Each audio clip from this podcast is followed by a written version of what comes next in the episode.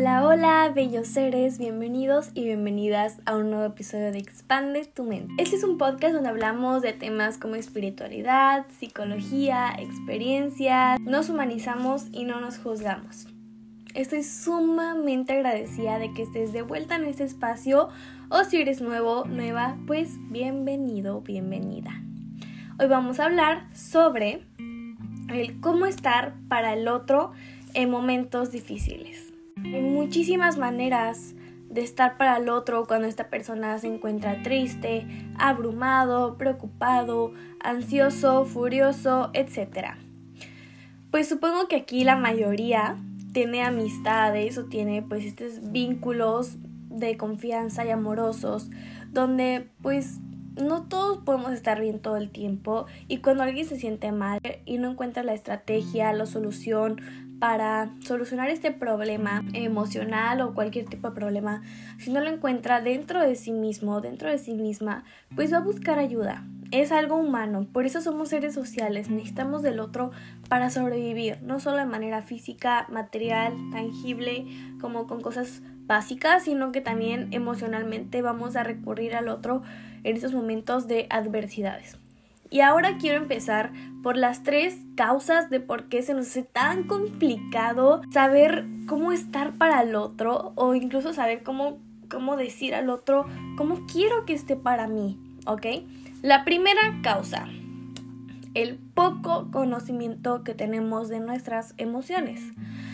Si tú eres una persona que ha empezado un proceso terapéutico, te podrás llegar a dar cuenta yo lo voy a hablar de mi, desde mi experiencia, eh, llegas a un proceso terapéutico y pasa, le cuentas algo y te empiezan a preguntar cómo te sientes, ¿no? Es básico saber esa pregunta.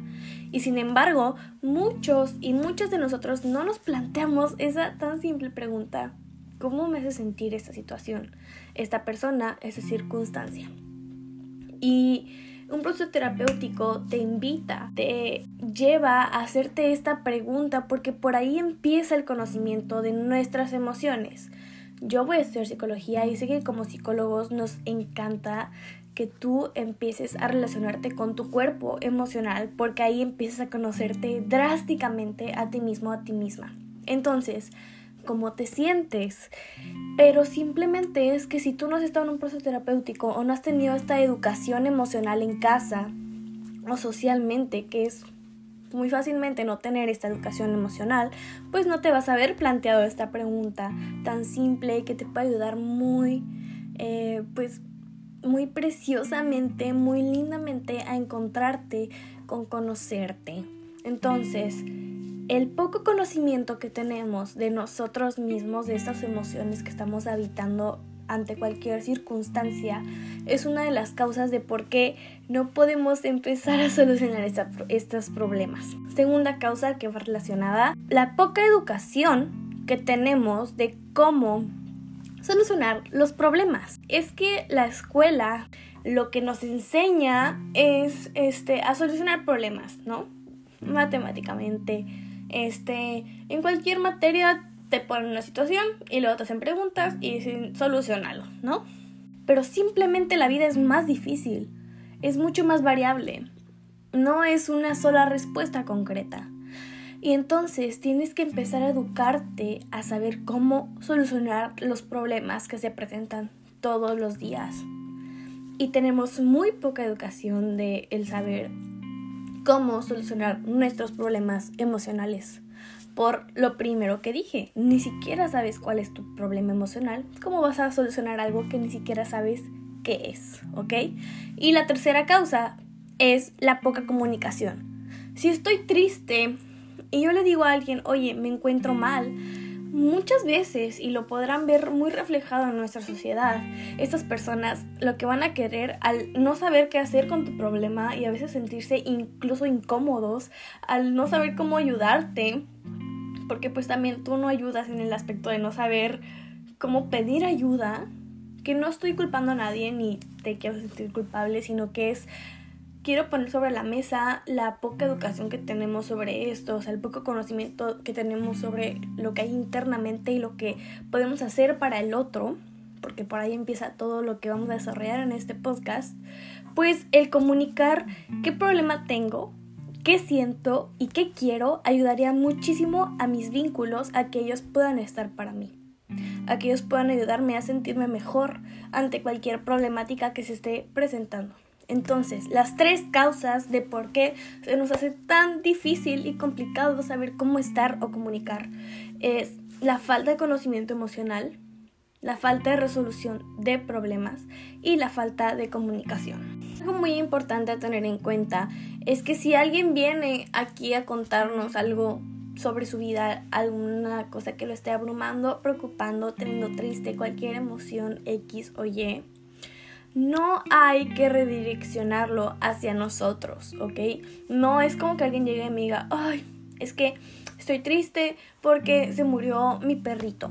Y obviamente en ti, al tener como este poco conocimiento de saber qué hacer y esta incomodidad de qué le digo, o sea, es, es algo que eh, no sé qué, cómo responder, cómo hacerlo sentir mejor, instantáneamente tu cabeza dice, ah, una situación en la que yo haya vivido algo igual. Ah, sí, este, a mamá también se le murió un perrito, yo vi que se puso súper mal, te entiendo, no sé qué, o sea, estás redireccionando este problema hacia ti, pero toma en cuenta que esta persona se está abriendo sobre algo triste o algo emocional, lo que sea, contigo y solo quiere que tú puedas tener esa apertura a escuchar lo que está diciendo, estar ahí para esa persona. Si tú redireccionas ese problema hacia ti, lo, que estás dando a entender a esa persona es, me da igual lo que me quieras contar, lo que quieras externar, te voy a dar mi experiencia. Y no queremos eso. Te voy a dar una optativa. ¿Qué podemos hacer? Ok, primero que nada, es sumamente, sumamente importante, escucha esta palabra, validar. Validar, darle un valor específico en ese momento en el, que la persona se acerca a ti. Hazle validar esta emoción, no le hagas reprimirla, no le hagas esconderla no le hagas ignorarla. No, no, no, no, no. Hay que hacerle esta cavidad que necesita emocional para que esta persona sienta que es válida. Sea tristeza, sea enojo, sea lo que sea, dale esta validez. Porque si la minimizamos, ayuda, si ayudamos a que esta persona la minimice y la ignore, realmente no estamos ayudando, estamos eh, tratando de que sea menos incómodo para nosotros y es porque tú mismo quieres ignorar esa incomodidad de la emoción que tú ni siquiera sabes manejar. Entonces, tratemos de esforzarnos un poco con estos vínculos que se nos acercan y nos cuentan algo y valida esta emoción. Y te invito a que por más de que querramos ayudar todo el tiempo o el simple hecho de querer ayudar a alguien, em, toma en cuenta que cada quien tiene una perspectiva diferente, ¿ok? Entonces, para ello, tienes que dejar en claro en ti mismo y en esa persona que por más de que tú tengas la mayor intención de dar un consejo o ayudar o dar las mejores palabras, la respuesta la tiene esa persona en su interior. Por eso creo que es muy importante que esa persona, o que cualquier persona más bien, vaya a terapia. Porque la terapia no es alguien que solo te va a dar consejos, los mejores consejos de vida. No, no, no, no. Más bien va a ser alguien que te va a ayudar a encontrar, ayudar a darte herramientas para conocerte, para tener autoestima, para conocer tus emociones, darle nombre, darle cavidad, darle validación y encontrar todas las respuestas a todas esas problemáticas emocionales eh, o de cualquier tipo de problemática que estés habitando o habite esa persona, el terapeuta te va a ayudar a que esa persona encuentre en el interior la respuesta que es muy importante porque significa que aunque lleves terapia muchos años, en algún momento podrás dejar terapia.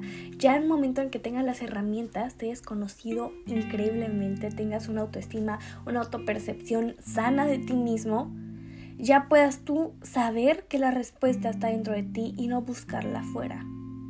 Ahora sí, vámonos de lleno con las maneras en las que puedes estar para alguien, las diferentes maneras, porque hay varias maneras en las que la gente puede necesitarte en estos momentos. La primera, aconsejar.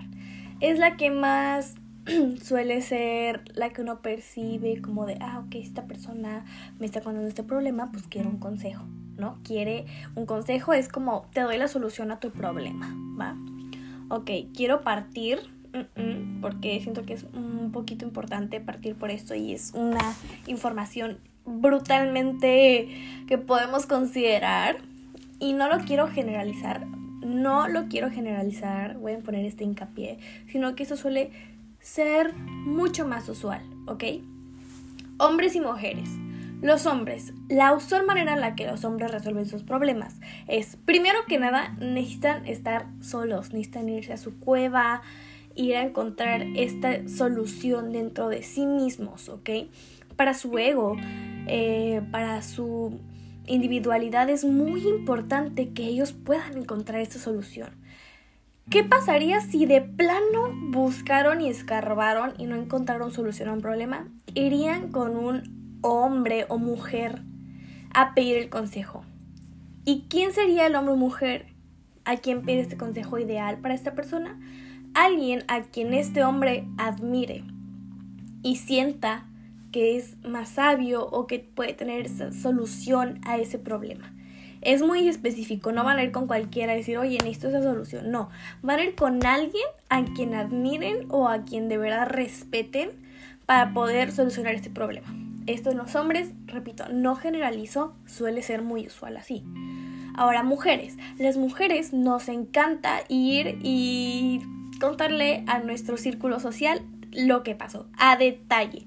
Esto fue esto pasó antes, esto pasó durante, esto pasó después, esto es lo que yo pensé, esto es lo que seguro pensó, a detalle todo. Y esto nos ayuda a escucharnos y a en el momento en el que estamos externando este problema pues percibir todo el panorama de ello para encontrar nosotras mismas la solución o socialmente con nuestro grupo aliado, nuestra tribu, nuestras personas de máxima confianza, pues eh, que nos conocen perfecto y saben cómo somos, cómo pensamos y cómo querríamos eh, sería lo mejor pues estas personas nos ayudarían también a hacer este solución de problemas, ¿ok? Ya partiendo por esto vamos a comenzar con el aconsejar. Si alguien pide un consejo tuyo, lo más probable es que pienses desde tu propia perspectiva y aquí lo más importante es ser empático, ¿ok? Voy a darles la definición más corta, concreta y que quede claro de qué es ser empático para que lo puedas llevar para que sepas si te identificas con eso y digas, ah, no, sí estoy siendo empático, ¿ok? O digas, no, la verdad me falta esta característica, ¿ok? Ok, ponerte, ser empático es ponerte en el lugar de esa persona, en el panorama completo de todo lo que está percibiendo, en todo su contexto, ¿ok?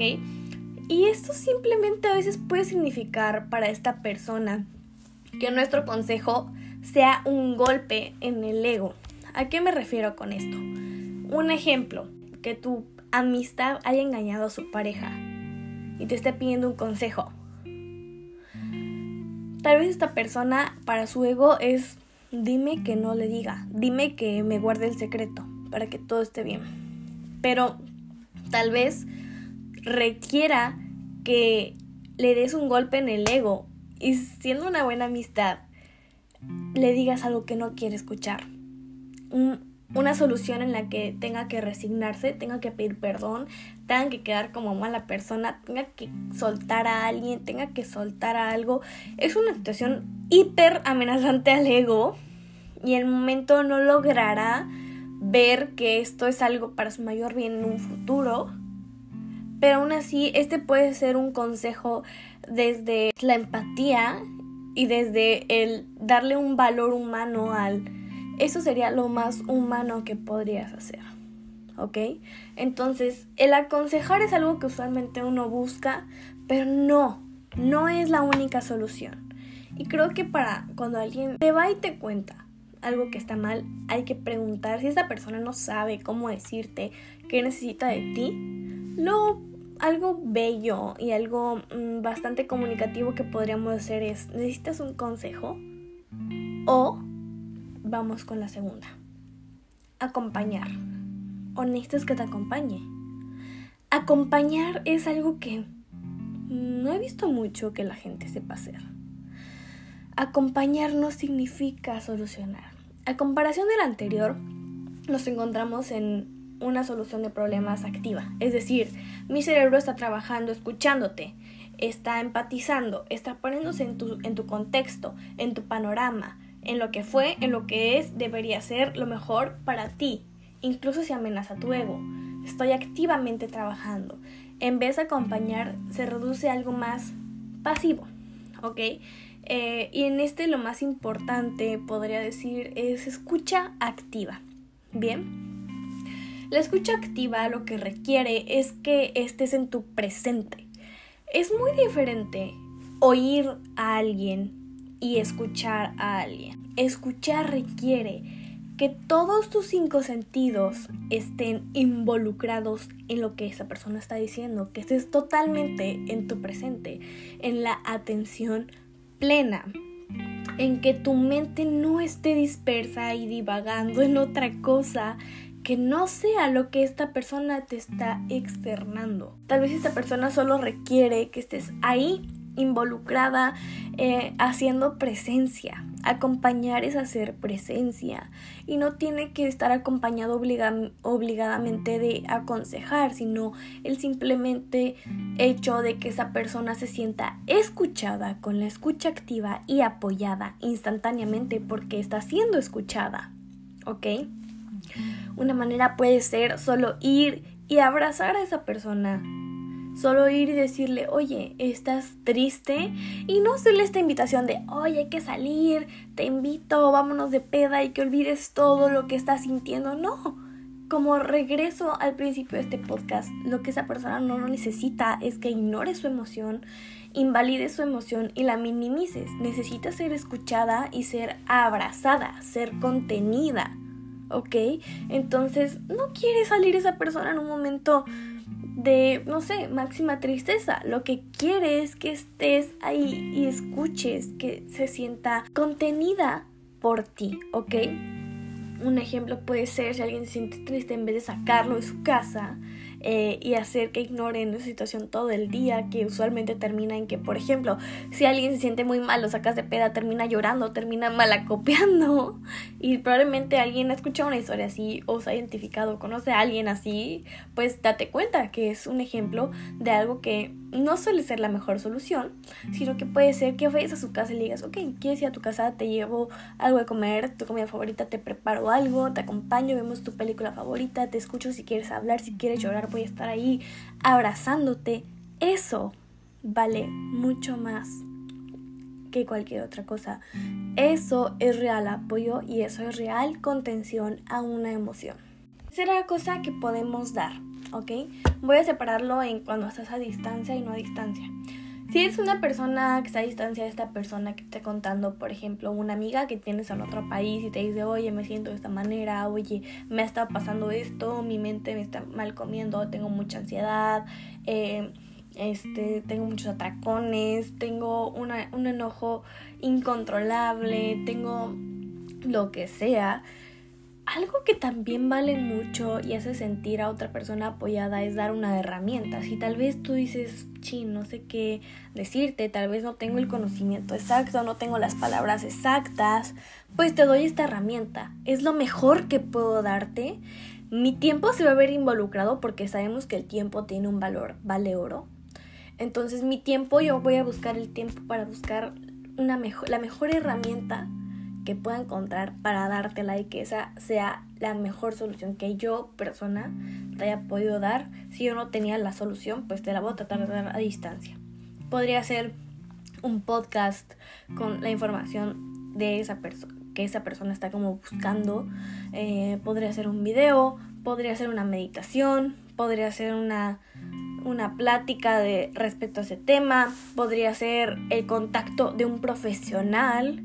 ¿Cuántas veces a mí gente me haya dicho, necesito tu ayuda, necesito tu ayuda en este problema, necesito esto, le estoy pasando muy mal?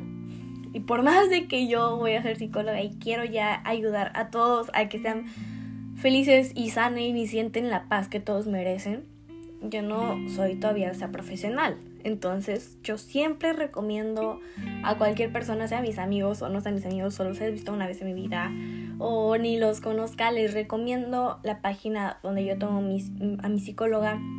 Es la más barata que he conocido.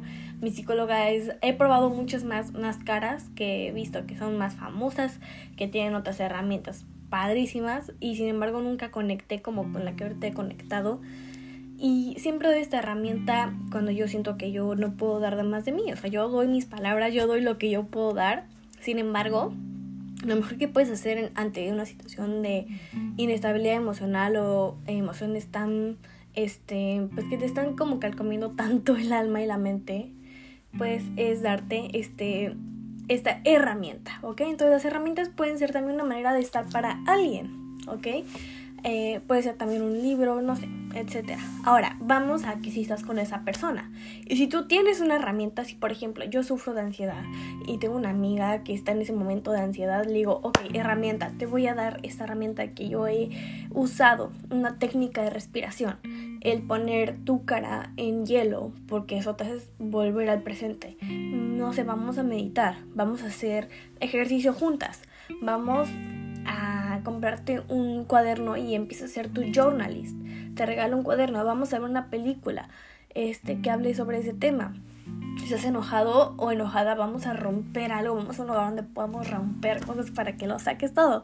Entonces, eso también es ayudar, es buscar una fuga a esa emoción. Y aunque tú no puedas hacer esa fuga, eh, donde esa persona saque esa emoción, podemos buscar algo en el plano material que le ayude a saber qué camino es el mejor o qué camino puede tomar para solucionar este problema. Por último, lo cual yo lo pensé, o sea, estaba pensando en los anteriores tres y dije, una más, alguna más que sería muy buena para estar para alguien, ¿no? Y la verdad es que es muy interesante el sentido del humor. El sentido del humor lo puse en último porque creo que es muy delicado. O sea, si se muere alguien no le va a salir con un chiste, no es el momento. Esto también es, es importante, hay que buscar el momento, hay que saber cuándo sí, cuándo no, con qué persona sí, con qué persona no, cómo lo tomaría. Es una herramienta delicada, diría yo, pero la pongo sobre la mesa porque de verdad que reír cambia muchas cosas yo soy fan del stand-up y de la comedia. Y lo que he visto en las personas a las que yo admiro, admiro que son comediantes es que dicen, todos los problemas que yo llevo en mi vida los he logrado pasar con la comedia. Y creo que es una herramienta muy interesante que haría falta estudiarla más a fondo, pero se sabe que aunque es delicado, sí lo es, está comprobado que logra cambiar drásticamente y rápidamente el significado de la emoción.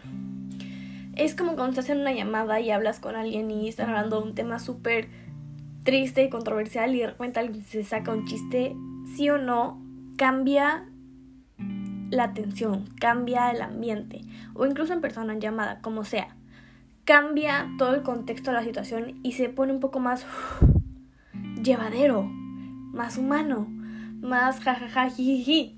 Como que la risa cambia, es como un switch que cambia drásticamente la intensidad de la emoción y la reduce a algo más humano. Es como darle un giro completo a la problemática y darle un sentido como que retira este sentido de pesadez, ¿ok? Es como un estímulo diferente. Y aparte de esto libera endorfinas, o sea, reír si estás en un momento de enojo, melancolía máxima, depresión. De verdad que está comprobado que el nivel de endorfina que la risa libera eh, reduce toda esta ansiedad y tristeza que a veces uno puede sentir.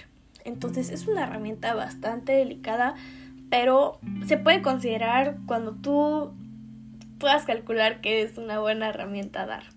Así que nada, espero que te haya servido mucho. Es un tema que no he escuchado mucho, que no siento que la gente hable sobre esto, pero es súper importante saber cómo estar para el otro y más que nada con las tres causas que di al principio que de verdad están altamente instauradas en nuestro chip. No saber conocer nuestras emociones es como si alguien está enojado y no sabes si está enojado, furioso, con ira o solo irritado. O sea, en verdad son emociones bastante diferentes que separa mucho el cómo se siente la persona y no ni siquiera sabe identificarlas.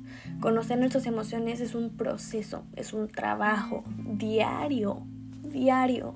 Y yo recomiendo mil veces y siempre lo voy a hacer recomendar un terapeuta porque no significa que estés loco, no significa nada de lo negativo, significa tener la valentía de ir con alguien y que te acompañe a conocerte. Eso es así de precioso es. Vale la pena, es una inversión en ti. No hay, no hay una mejor inversión, ¿ok? Entonces, Pronto voy a abrir unos talleres preciosos para hacer todos estos temas de introspección y conocernos emocionalmente, nuestros vínculos, nuestros patrones, nuestras creencias. Vamos a reprogramar muchas cosas. Estoy muy emocionada. Este es un proyecto para el próximo año, pero lo voy a empezar a hablar en los podcasts para que los tengan en mente. Y están súper invitados. María muy feliz de que pues pudieran acompañarme en esos nuevos talleres. Y pues nada, si te gustó este video, si te gustan los podcasts, lo que sea, compártelo, dale like, suscríbete. Recuerda que estoy en Spotify, Apple Podcasts, en YouTube para la gente que es más visual que auditiva, como quieras. Sumamente agradecida de que estés aquí, de que hayas llegado hasta esta parte del podcast. Y pues nada, te veo en el próximo episodio de Expande tu mente. Bye bye.